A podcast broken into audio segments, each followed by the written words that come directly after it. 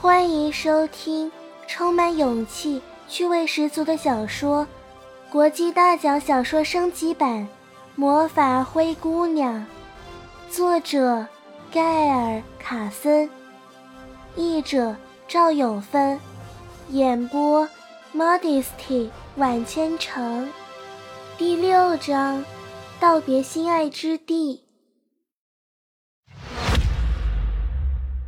第三集。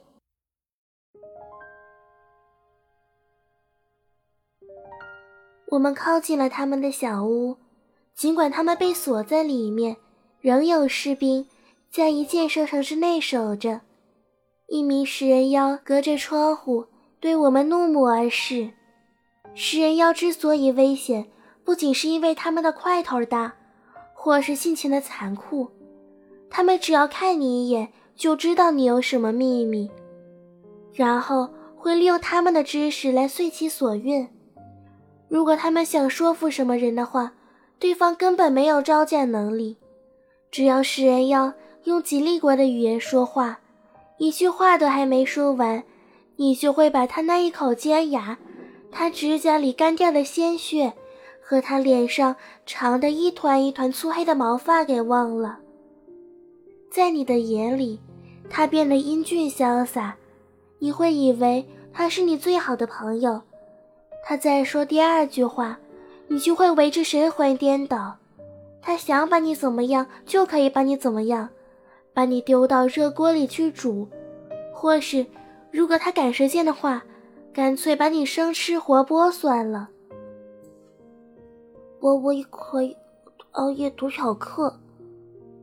一个轻柔、口齿不清的声音说道：“你听到没有？”我问。听起来不像神药，声音是从哪里来的？我为客熬夜读巧克。那声音重复道，这一回还带了一点欲哭的腔调。一名还在蹒跚学步的小地精，从距离小屋仅仅几英尺的水沟里探出头来。我和那食人妖是同时看见他的，他可以隔着窗子。一伸手抓着他，我举步向孩子走去，可是吓得动作更快。食人妖的手臂伸出之前一秒钟，他已经迅速把孩子一把抱走，吓抱着孩子往后退，那孩子却在他怀里扭来扭去，想要挣脱他的怀抱。把他给我！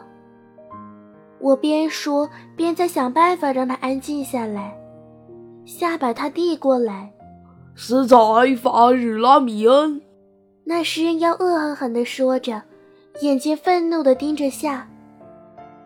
米恩，是茵茵，侄子埃米恩斯无需福尔恩斯。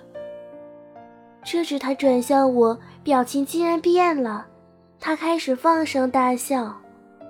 没有哪个说是细节一门。是最后是他家儿媳妇是之爱。他笑的实在太厉害了，笑的泪水顺着脸颊流下，在肮脏的脸上留下一道一道的泪痕。然后他操吉利语说话了，根本懒得把口气装得更有说服力。把这孩子带到我面前来。我坚守立场。现在我必须摆脱咒语了，我和另一个人的生命就要靠它了。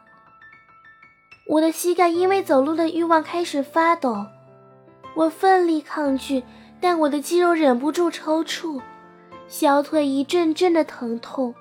我紧紧抱着怀里的小地精，以抵抗向前走的压力，它却在我臂弯里拼命大喊，不断扭动。那食人妖继续笑道，然后又说话了：“这会儿就得服从我，过来，快！”我违背了自己的意愿，向前跨一步，我停住了，但又开始发抖。再走一步，然后再一步，除了那张不怀好意的脸变得越来越逼近之外，我什么也看不到了。